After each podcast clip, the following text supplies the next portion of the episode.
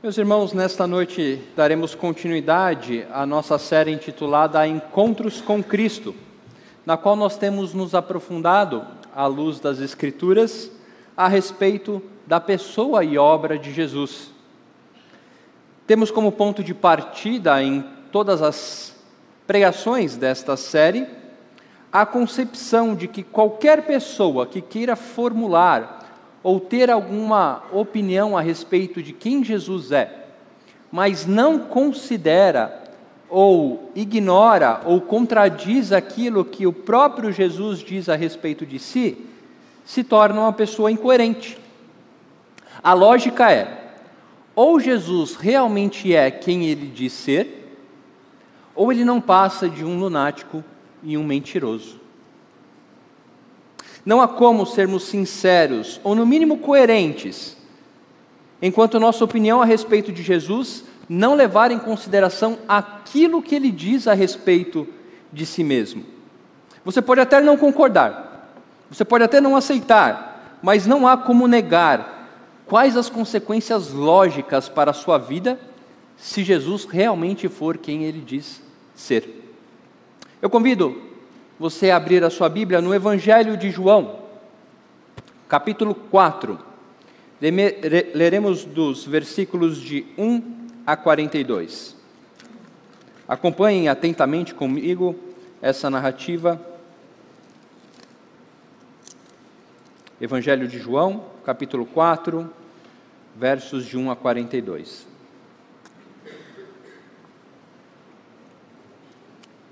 Assim diz a palavra do nosso Deus. Quando Jesus soube que os fariseus tinham ouvido dizer que ele fazia e batizava mais discípulos do que João, se bem que Jesus mesmo não batizava e sim seus discípulos, deixou a Judéia, retirando-se outra vez para a Galiléia. E era-lhe necessário passar pela região da Samaria. Assim, Jesus chegou a uma cidade samaritana chamada Sicar perto das terras que Jacó tinha dado a seu filho José. Ali ficava o poço de Jacó. Cansado da viagem, Jesus sentou-se junto ao poço. Era por volta do meio-dia. Nisso veio uma mulher samaritana tirar água. Jesus lhe disse: Dê-me um pouco de água. Pois os seus discípulos tinham ido à cidade comprar alimentos. Então a mulher samaritana perguntou a Jesus: como, sendo o Senhor um judeu, pede água a mim, que sou uma mulher samaritana? Ela disse isso porque os judeus não se dão com os samaritanos. Jesus respondeu: Se você conhecesse o dom de Deus e quem é que está lhe pedindo água para beber, você pediria e lhe daria água viva. Ao que a mulher respondeu: O senhor não tem balde e o poço é fundo. De onde vai conseguir essa água viva? Por acaso o Senhor é maior do que Jacó, o nosso pai, que nos deu o poço, do que ele mesmo bebeu, assim como os seus filhos e o seu gado? Jesus respondeu: Quem beber desta água voltará a ter sede. Mas aquele que beber da água que eu lhe der nunca mais terá sede. Pelo contrário, a água que eu lhe der será nele uma fonte a jorrar para a vida eterna. A mulher disse: Senhor, Quero que me dê essa água para que eu não mais tenha sede, nem precise vir aqui buscá-la. Jesus disse: Vá, chame o seu marido e volte aqui. Ao que a mulher respondeu: Não tenho marido.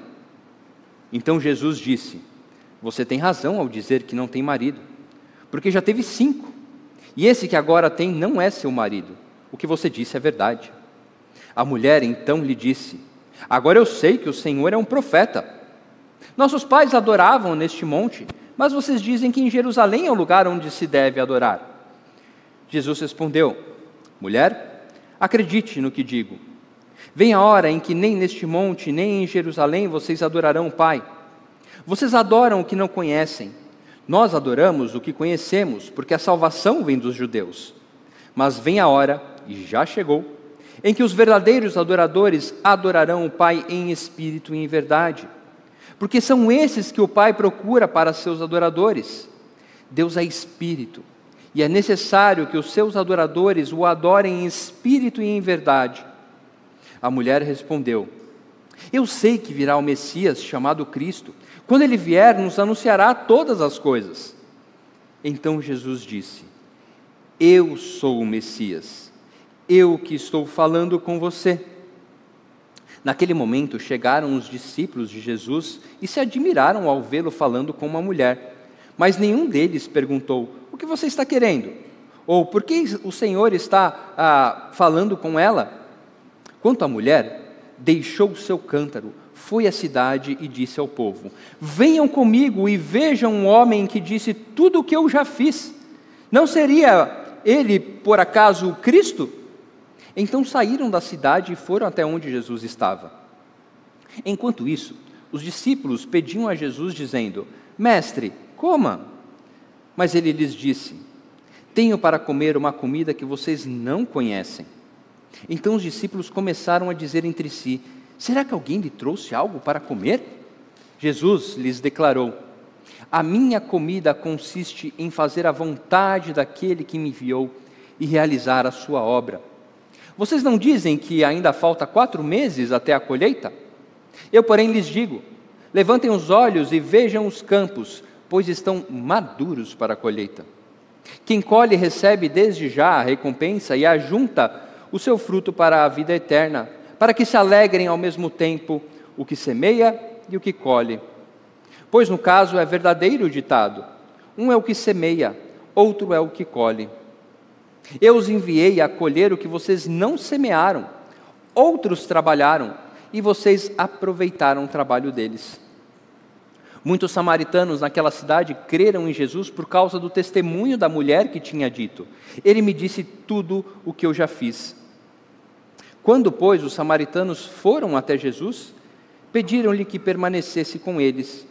E Jesus ficou ali dois dias. Muitos outros creram nele por causa da palavra de Jesus.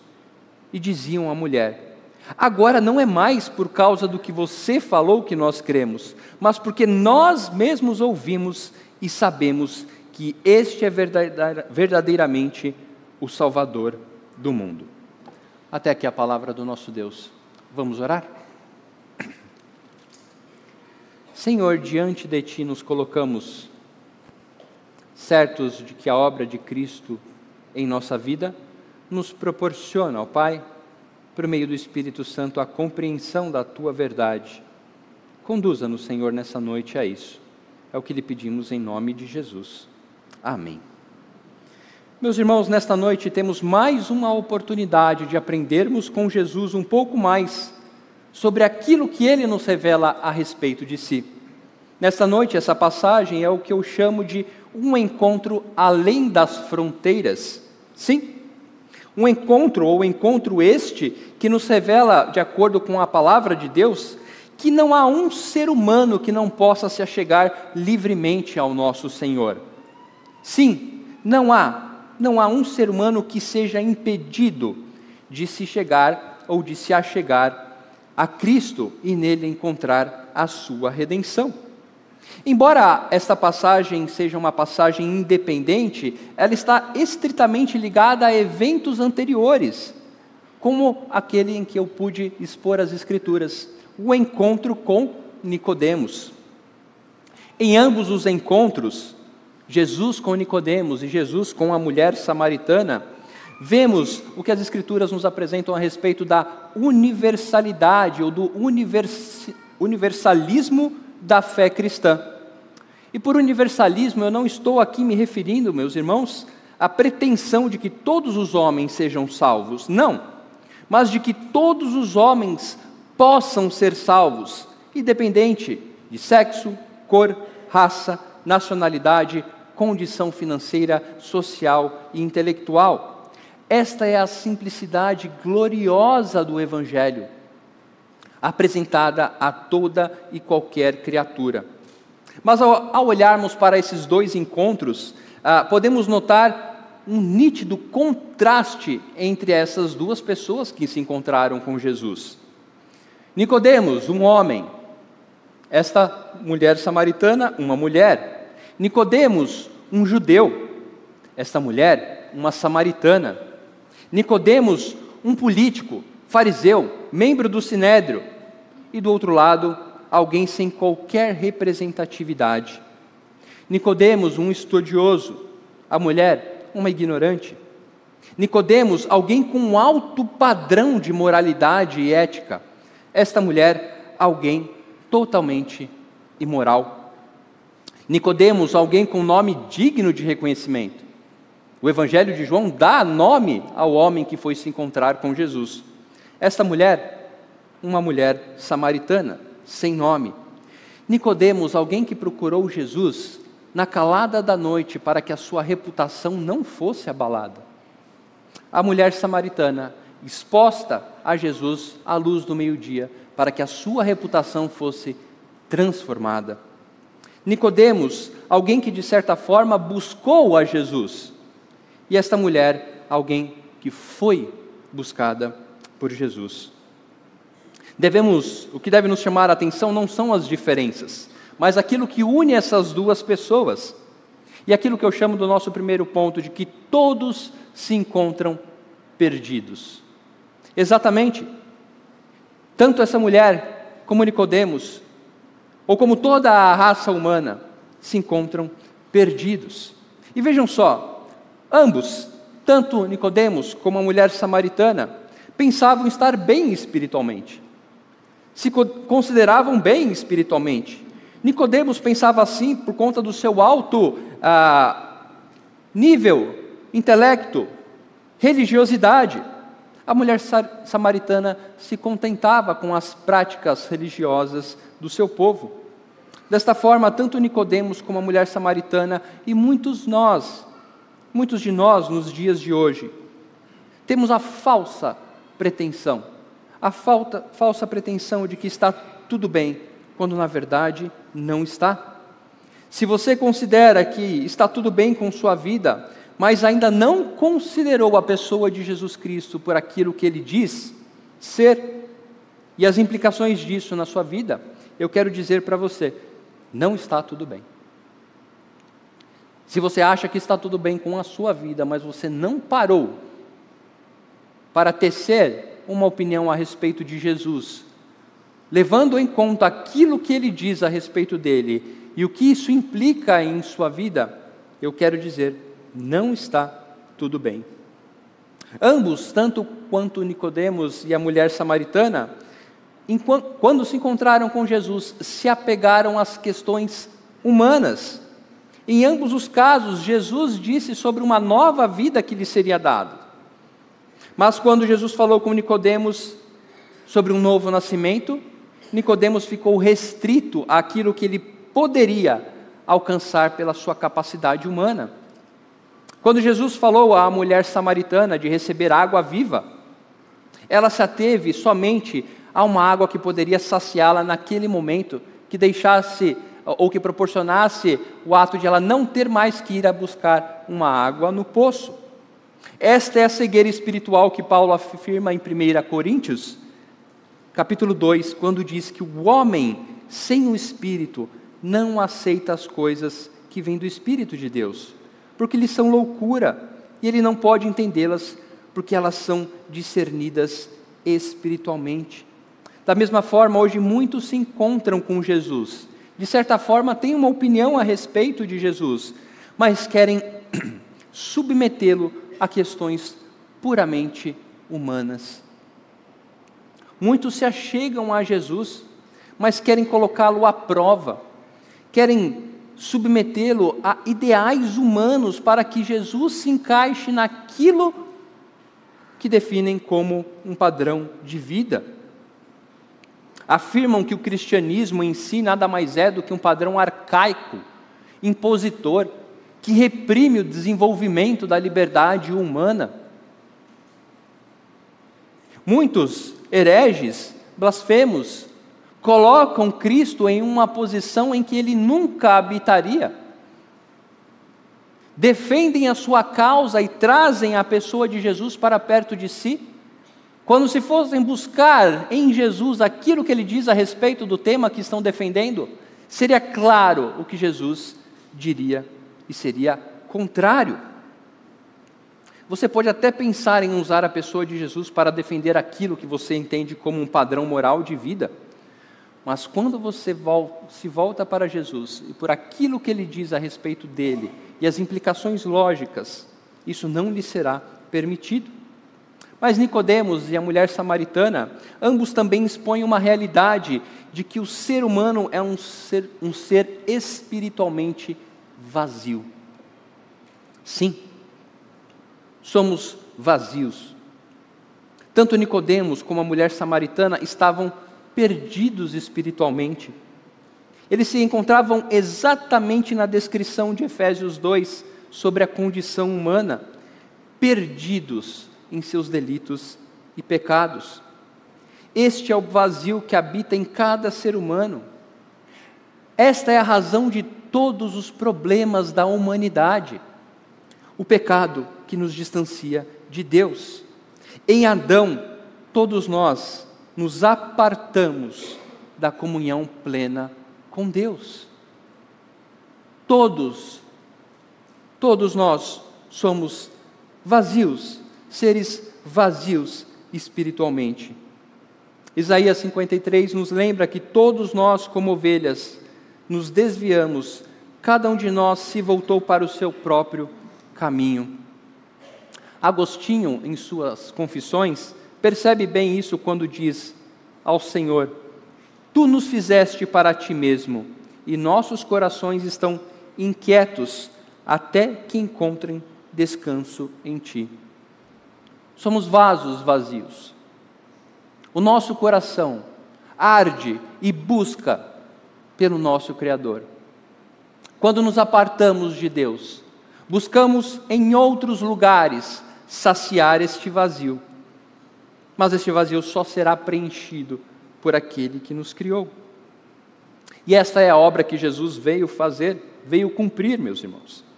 Ele veio para mostrar essa raça caída, rebelde, composta por pessoas como Nicodemos, como a mulher samaritana, como eu, como você. De que quando Jesus olha para nós, a única coisa que ele vê é uma raça decaída,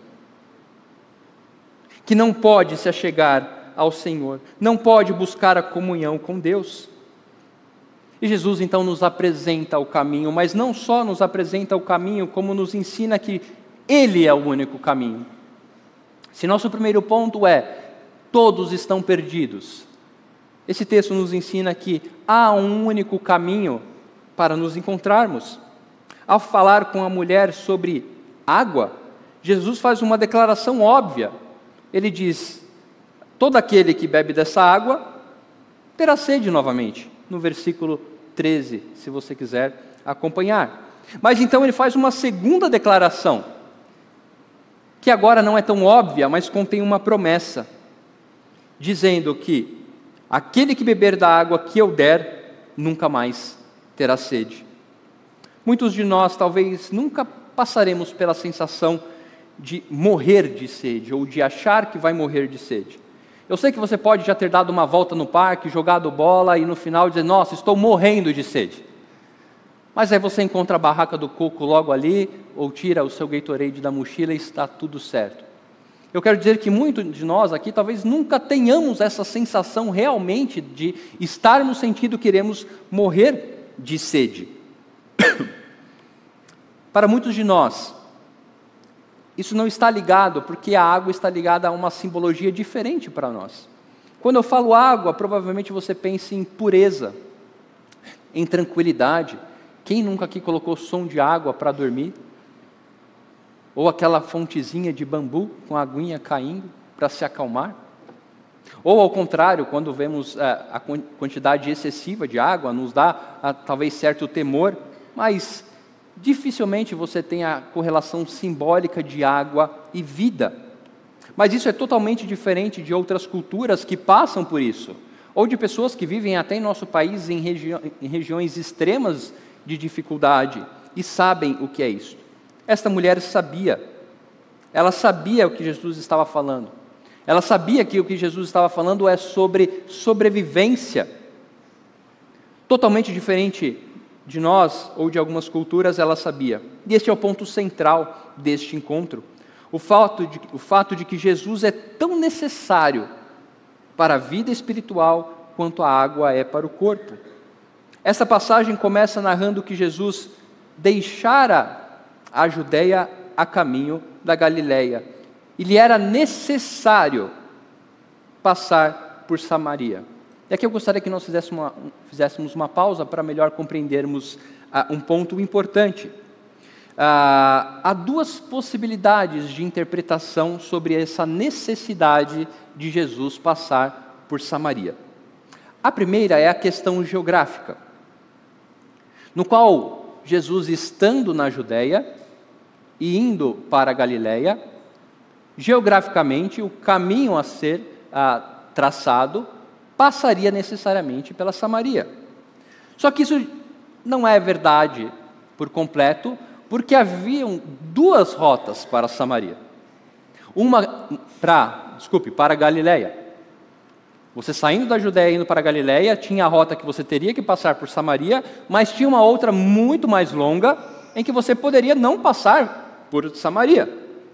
E a segunda questão, em que nós analisamos esse termo da necessidade, é uma concepção espiritual. Quando o Evangelho de João nos diz que era necessário que Jesus passasse por Samaria, provavelmente ele queria dar ênfase no propósito divino em relação ao ministério de Jesus naquele lugar, cumprindo algo da parte de Deus. Em ambos os casos, seja porque era necessário geograficamente ou espiritual, ah, precisamos compreender o papel de Samaria nessa história. Cerca de 750 anos antes desse encontro, o reino de Israel, o reino do norte, é levado cativo pelos assírios. E então, influenciado pela cultura dos assírios, o reino do norte ah, contrai matrimônio com ah, o povo que não era o povo de Israel, é influenciado por suas práticas religiosas. Então, quando voltam para sua terra, já há uma miscigenação. Deus não havia tolerado que o seu povo ah, contraísse matrimônio com outros povos, e o reino do norte assim o faz. Mas da mesma forma, depois de um tempo, o reino do sul também é levado cativo pelos babilônios. E depois de 70 anos, eles voltam para sua terra natal, mas não se contaminaram ou não se deram em casamento e voltam para construir o templo, reconstruir a sua cidade e rejeitam completamente os samaritanos. O texto diz, porque os judeus não se davam com os samaritanos. Então, este é o ponto. Judeus que não reconhecem os samaritanos como povo de Deus, e aqui temos um judeu conversando com uma samaritana. É a verdade, meus irmãos, colocada pelas Escrituras. Seja qual for a intenção da afirmação de que era necessário Jesus passar por Samaria, seja geograficamente ou espiritualmente, não podemos negar o fato de que Jesus cumpriu a sua obra naquele lugar. Jesus cumpriu a sua obra naquele lugar, e certamente conforme os propósitos de Deus. No primeiro momento, esta mulher não ah, compreendeu o que Jesus estava dizendo, assim como Nicodemos. Ela levou para a literalidade do que Jesus estava oferecendo a ela. Na linguagem judaica, a frase água viva tem a conotação de água corrente, como de um riacho. Parece que essa mulher entendeu que Jesus estava oferecendo ah, uma localização melhor para ela pegar água, que não fosse um poço. De certa forma, ela estava ah, curiosa em saber o que Jesus estava oferecendo, mas não estava compreendendo. Parece até que ela desdenha da oferta de Jesus a, a perguntar se ele era maior que Jacó, a qual os samaritanos ah, compreendiam ser descendentes. Ela diz: Mas será que o Senhor é maior do que Jacó e sabe onde tem um riacho, um rio?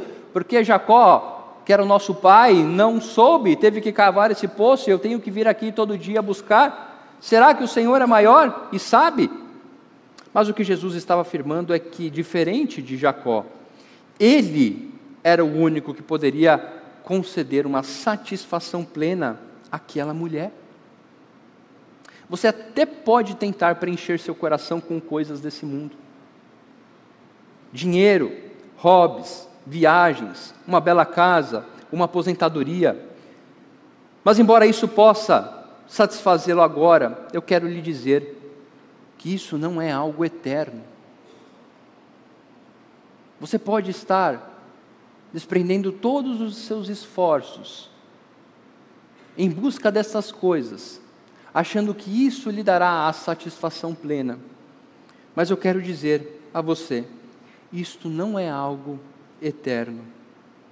Esta oferta de Jesus está intrinsecamente ligada com a condição de recebermos o dom de Deus no versículo 10. Ele disse: se você tivesse o dom de Deus, você reconheceria quem está te pedindo. Dom esse que se conecta com a água viva aqui, sendo favor imerecido da parte de Deus. A oferta da salvação é o dom de Deus, algo imerecido o qual recebemos.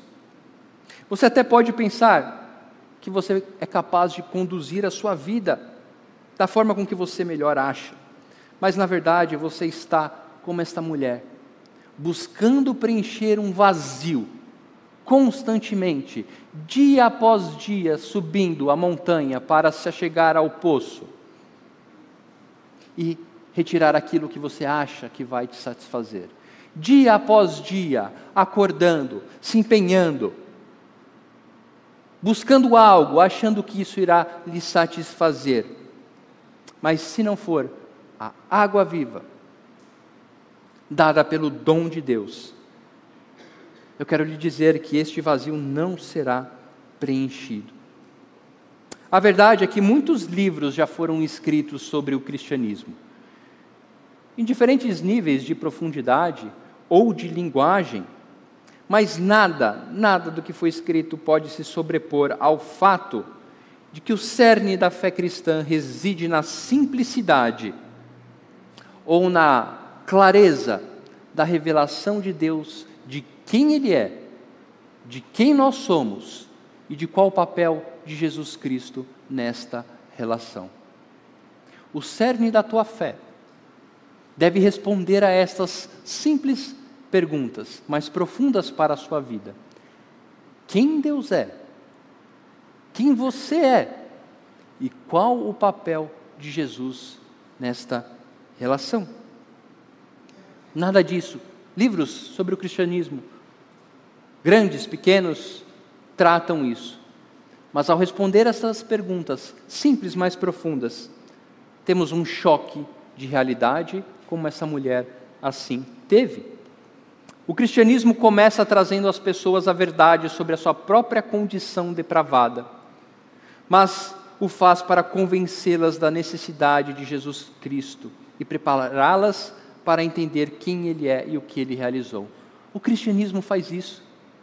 Ele expõe a nossa condição totalmente decaída, depravada, para então nos mostrar a necessidade de Jesus Cristo e a beleza de desfrutarmos da Sua obra em nossa vida. Por isso, não há, não há, preste atenção, não há como se aproximar de Jesus e não ser exposto a essa realidade. Não há como você se aproximar de Jesus e assim como essa mulher, à luz do meio-dia, ter toda a tua imundícia exposta, toda a tua depravação, todos os teus pecados. Isso faz parte da narrativa bíblica, sendo plenamente revelado no ministério de Jesus. Vejam que até o versículo 15, muito foi dito da parte desta mulher e de Jesus. A conversa se desenvolvia muito bem. Jesus dizia, a mulher respondia, de certa forma com curiosidade ou bem-humorada. Talvez a única coisa que possa ter causado espanto nela era um judeu ter é, se dirigido a ela, ou uma oferta curiosa sobre água viva, tudo estava correndo muito bem. Mas, no entanto, no versículo 16, algo muda drasticamente quando Jesus faz uma simples ponderação. Jesus disse: Vá, chame seu marido e volte aqui. Vejam que Jesus não mudou o tom da conversa. Jesus não usou de palavras duras, mas simplesmente expôs a condição desta mulher. Ao que ela tenta, de certa forma, mudar de assunto, dizendo: Não tenho marido. Ela demonstra que a sua intenção não é de aprofundar a respeito da sua condição. Mas Jesus lhe diz no versículo 17 e 18: Você está certa quando diz não ter marido, pois a sua realidade é que você tem cinco, teve cinco maridos e o homem com que você está agora não é seu marido. Então, o que você diz é verdade. Jesus expõe a condição desta mulher, colocando por terra qualquer tentativa dela de fugir da realidade. O fato é que Jesus viu o coração dessa mulher. E o fato é a realidade é que Jesus vê o seu e o meu coração como ele é. Jesus conhece a sua vida, os seus dilemas. Jesus conhece quem você é. Jesus, quando olha para nós, a parte da sua obra, ele só enxerga o distanciamento e a incapacidade nossa de comunhão com Deus. Para muitos, pensar e falar sobre pecado é algo desagradável. Essa expressão tem se tornado cada vez mais extinta do vocabulário em nossa sociedade e até dentro das igrejas. Falar de pecado não soa bem. Essa expressão tem se tornado cada vez mais impopular. Os cristãos, às vezes, são ah, atacados por só falar disso. Mas nós não fazemos isso porque amamos ou gostamos de falar de pecado, mas porque a nossa realidade é clara em relação a isso. À luz da revelação de Deus, nós somos conduzidos a essa realidade de que todos, todos pecaram e carecem da glória de Deus. Todos estávamos vazios, buscando em coisas terrenas aquilo que nos satisfaz. Quando nos achegamos a Jesus, somos expostos. Somos expostos. Você pode até esconder os seus pecados, você até pode esconder a sua condição, não crendo em quem Jesus é. Mas quando você se achega a Jesus, você é exposto. Por isso, ter a noção dessa exposição já é um passo para nos aproximarmos de Jesus, mas não é o suficiente. Vejam que no versículo 19, a mulher samaritana demonstra que não só o fato de você ser exposto à sua condição é o suficiente. Se fosse assim, o evangelismo seria somente você falar para a pessoa que ela é pecadora. Seria somente você expor a ela a condição dela de pecadora e resolveria. Mas nós sabemos que não é assim. Vejam, no versículo 19, ela diz: A mulher então lhe disse: Agora sei que o Senhor é um profeta. Ela reconheceu que Jesus tinha um certo dom, mas ainda não tinha compreensão de que ele era o seu Salvador. Notem que ao mesmo tempo que ela engrandece a Jesus, ela continua tendo, tentando mudar o assunto. Veja que tu és profeta e começa a fazer perguntas sobre a adoração, sobre o modelo de adorar no versículo 22. Vocês adoram que, perdão, versículo ah, 20: Nossos pais adoravam neste monte, mas vocês dizem que em Jerusalém deve se adorar. Jesus atende ao questionamento dessa mulher e afirma que em seus dias a forma ah, judaica, os judeus, era a única válida para a adoração, porque eles mantiveram a observância da lei. Mas os samaritanos não, porque viviam sob uma lei criada por homens e Jesus não deixaria aquela mulher ah, pensar que ela poderia ter uma vida espiritual diante de Deus, uma comunhão com Deus, simplesmente por aquilo que ela achava que deveria ser feito. Jesus estava inteiramente de acordo com a lei do Antigo Testamento. Ele não contrariava aquilo que os profetas disseram, aquilo que a lei de Moisés trouxe, pelo contrário, ele cumpriria toda esta lei. A salvação, a verdade é que a salvação era dos judeus, mas havia chegado o tempo em que o cumprimento das promessas apresentaria essa salvação a todos os povos, quer judeus, quer gentios. E o caminho para essa salvação seria a fé no único sacrifício, no Cordeiro de Deus que tira o pecado do mundo. Jesus responde à pergunta da mulher, diz: realmente o que vocês estão fazendo não é correto. Dos judeus vem a salvação, mas é chegada a hora. É chegado o momento do cumprimento das profecias, é chegado o momento de que todo aquele que crer no Filho de Deus como seu único e suficiente Salvador receberá a vida eterna. Deus não anulou suas promessas a Israel, ele cumpriu em Jesus. E essa é a forma com que realmente podemos nos achegar para adorá-lo. Esse é o único meio de podermos adorar a Deus, por meio de, do Espírito e verdade. Muitas pessoas são levadas a pensar nesse caso que, ah, quando Jesus diz que os adoradores adorarão em espírito e em verdade, a relação com o Espírito Santo.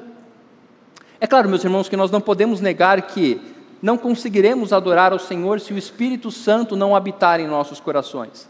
Mas o que Jesus está ensinando a essa mulher é que, sendo Deus Espírito, e aqui o Espírito, sem o artigo ah, definido, o qual ele coloca, deveremos adorá-lo em espírito, em verdade, é que não há, ou que Deus não está restrito a edificações humanas. Que Deus não está restrito àquilo que homens dizem a respeito dele. Deus, sendo Espírito, não está preso ao templo, como não está preso às tradições samaritanas, mas habita os corações, conforme a ação do seu Espírito. Adorar a Deus em espírito e em verdade diz respeito em adorá-lo por aquilo que ele revela a respeito de si. Veja, quanto mais compreendemos quem Deus é e quem Jesus é em nossa vida, podemos adorar a Deus da forma correta. Um culto verdadeiro é um culto que aponta para Cristo. Temos os instrumentos, temos ah, toda uma liturgia, mas o impacto, aquilo que fará você adorar Cristo ou a Deus da forma correta, é reconhecendo quem Ele é. Quando você pensa em Deus, quando você pensa em Cristo, você compreende a sua obra na sua vida. Quando você canta, quando você ora, é isso que move você? Ou é o solo do instrumento? Ou é a música de fundo? Qual a sua compreensão a respeito de Jesus? Você ouve Jesus dizer quem Ele é? Para que a sua fé possa ser conduzida desta forma. Quanto mais compreendemos quem somos, quem Deus é e o que Jesus estabeleceu para a nossa reconciliação, mais conseguimos prestar culto agradável a Deus. Por isso nós devemos prezar por um culto cristocêntrico. Notem que a mulher samaritana está convicta em mudar o rumo da conversa para longe dos seus pecados.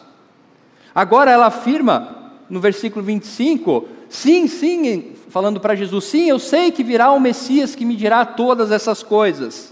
E é neste ponto, então, que Jesus, de forma sobrenatural e com o seu poder, abre os olhos dessa mulher, dizendo: Eu sou este Messias. Ah, quando Cristo abre os nossos olhos, tudo se torna claro. Quando Cristo abre os nossos corações por meio do seu Santo Espírito, tudo se torna claro aquilo que Ele diz ser e aquilo que Ele diz fazer em nossa vida. Como vasos vazios, somos preenchidos por toda esta realidade, por toda esta verdade. É o que Cristo diz. Se eu lhe der a água viva, se eu me der a você, você será preenchido de tal forma que isso transbordará de você você se satisfará. Não haverá mais fome, não haverá mais vazio quando somos preenchidos por Cristo. Não há dúvida de que a mulher entendeu esta afirmação, de que Jesus não era apenas um judeu, Jesus não era apenas um homem que estava oferecendo algo curioso, não, ele era o seu redentor. E não temos como não lembrar das palavras de Jesus a Nicodemos, quando diz: que é necessário nascer de novo. que é necessário reconhecer quem Jesus é. Ao que tudo indica, meus irmãos, as escrituras não nos permitem dizer que Nicodemos realmente se converteu. Mas nesse caso nós vemos a conduta da mulher samaritana demonstrando isso. Quando reconhecemos quem Jesus é e aquilo que ele fez em nossa vida, a nossa vida é transformada. Passamos a dar aquilo que recebemos. O transbordamento que Jesus coloca aqui dentro dessa mulher não é só para dar a, a noção de satisfação plena, algo que sempre transborda, nunca falta, mas também de ser oferecido a todos e não somente aos que querem ouvir. Essa mulher larga o seu cântaro e corre para falar de Jesus. Ela não pergunta quem está querendo ouvir a respeito de Jesus. Não. Ela brada aos quatro cantos: venham e vejam aquele que diz tudo ao meu respeito. Será ele o Cristo? Venham e vejam. Venham e experimentem daquilo que eu experimentei. E aqui nós temos uma janela neste encontro, que é o fato dos discípulos estarem voltando ao mesmo tempo que essa mulher está indo embora. E provavelmente eles não entenderam nada, eles só se espantaram porque viram Jesus conversando com uma mulher, que não era algo correto de se fazer ah, naquela época, ainda mais com uma mulher samaritana. Mas eles mal sabiam o que havia acontecido ali. Eles mal sabiam que alguém havia nascido de novo naquele local. Eu fico pensando que talvez esta mulher, quando estava subindo ao poço, encontrou com esses discípulos descendo à cidade. Essa mulher estava indo buscar água para se satisfazer, esses homens estavam indo buscar alimento para se satisfazer. E um tempo depois eles se encontram novamente. Estes homens trazendo simplesmente alimento para o corpo, mas essa mulher possuindo o alimento espiritual para a sua vida. Devem ter se esbarrado, mas essa mulher deve ter corrido para a cidade. E quando os discípulos chegam para Jesus oferecendo-lhe um alimento, talvez Jesus deve ter dado um, um sorriso e dizendo: vocês não sabem o que aconteceu aqui, mas eu vou ensinar a vocês, e vocês perceberão. Jesus então fala que eu não preciso desse alimento, o meu alimento é fazer a vontade do meu Pai, cumprir o seu propósito, alcançar aqueles a quem Ele me deu. Esta é a vontade do meu Pai. Jesus era movido pela vontade, a vontade de que daquele que me enviou. Ele ensina aos seus discípulos dizendo: Olha, vocês não podem perder a oportunidade. Pare para pensar, enquanto Jesus está falando com os discípulos, ao mesmo tempo essa mulher está na cidade convocando muitas pessoas para irem ter com Jesus. E Jesus, conhecendo todas essas coisas, diz: Olha, vocês não percam a oportunidade. Vocês dizem que faltam quatro meses para a colheita, eu digo, os campos estão cheios. Jesus estava se referindo àquela multidão que estava para chegar naquele lugar. Os campos estão cheios. Então, a mulher samaritana chega, volta, com pessoas para falar com Jesus. E Jesus também nos ensina, ensina os seus discípulos, que muitas vezes nós semeamos, mas não colhemos, ou colhemos aquilo que não semeamos. A questão é o quanto nós estamos semeando e buscando colher, o quanto temos pregado o Evangelho e o quanto temos abraçado aqueles que se achegam a nós por meio de outros que semearam. Você pode passar a sua vida proclamando o Evangelho e não ver um resultado, mas pare para olhar ao seu lado e, não ver, e ver se não tem alguém que já foi semeado e que precisa de você, que precisa da sua mão, da sua maturidade, do seu ensino. Jesus diz aos seus discípulos: Olha, vocês estão simplesmente colhendo, e de certa forma dizendo: Olha, o que vocês vão testemunhar agora é o resultado daquela mulher samaritana que passou por vocês. Essa multidão que está se chegando, nenhum ouviram de vocês, meus discípulos, a verdade do Evangelho. Aprendam, aprendam.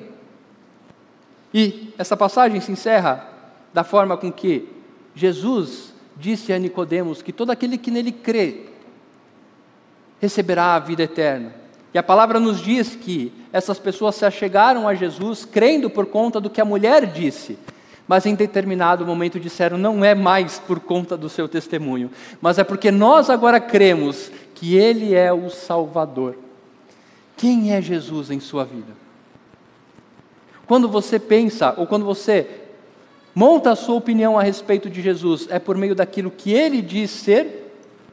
Ou você tenta, de alguma forma, colocar Jesus dentro de um molde para satisfazer o seu vazio, que não será preenchido?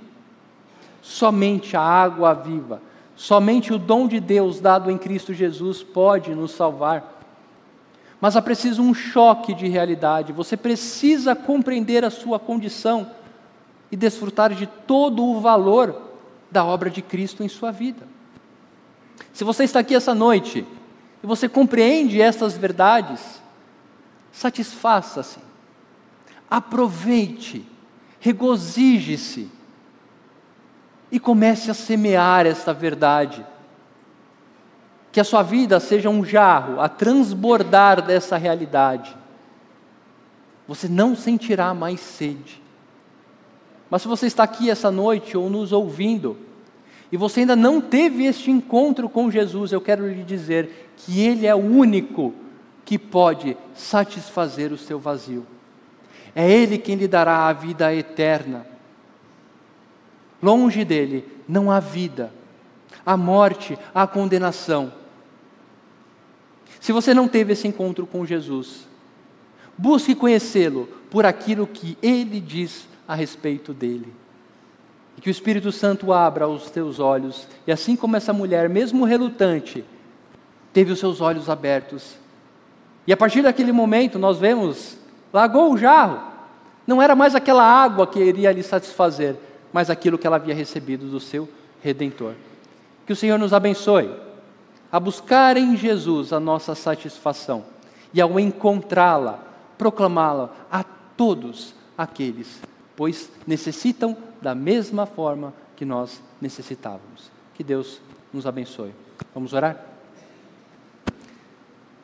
Senhor, diante da tua beleza, diante da tua revelação, diante do teu amor nos colocamos gratos, nos colocando em pé de igualdade, ó Pai, daqueles que um dia não creram, assim também nós éramos. Mas o Senhor, em seu amor, no seu tempo, em circunstâncias em que cada um nós sabemos exatamente, o Senhor abriu os nossos olhos. O Senhor nos ensinou sobre aquilo que precisamos para preenchermos o vazio que há no nosso coração. Obrigado, Senhor, que a nossa alegria seja esta de ter em Ti aquilo que mais nos importa nesta vida. Que possamos dizer aos quatro cantos do mundo esta verdade: que Jesus é o único e suficiente Salvador e que não há outro meio de nos achegarmos a Ti. Peço, ó Pai, que o Senhor sonde os corações daqueles que estão nessa noite ou nos ouvindo, que possam sinceramente responder a perguntas tão simples, mas tão profundas, que expõem o coração humano. Quem o Senhor é, quem nós somos e quem é Jesus em nossa reconciliação. Diante de Ti, como igreja, louvamos-te por tudo aquilo que o Senhor fez em nossa vida e continua fazendo, até que volte, para então estarmos plenamente gozando os efeitos daquilo que já recebemos em Cristo Jesus. É no nome do nosso Senhor, único e suficiente Salvador, que oramos. Amém.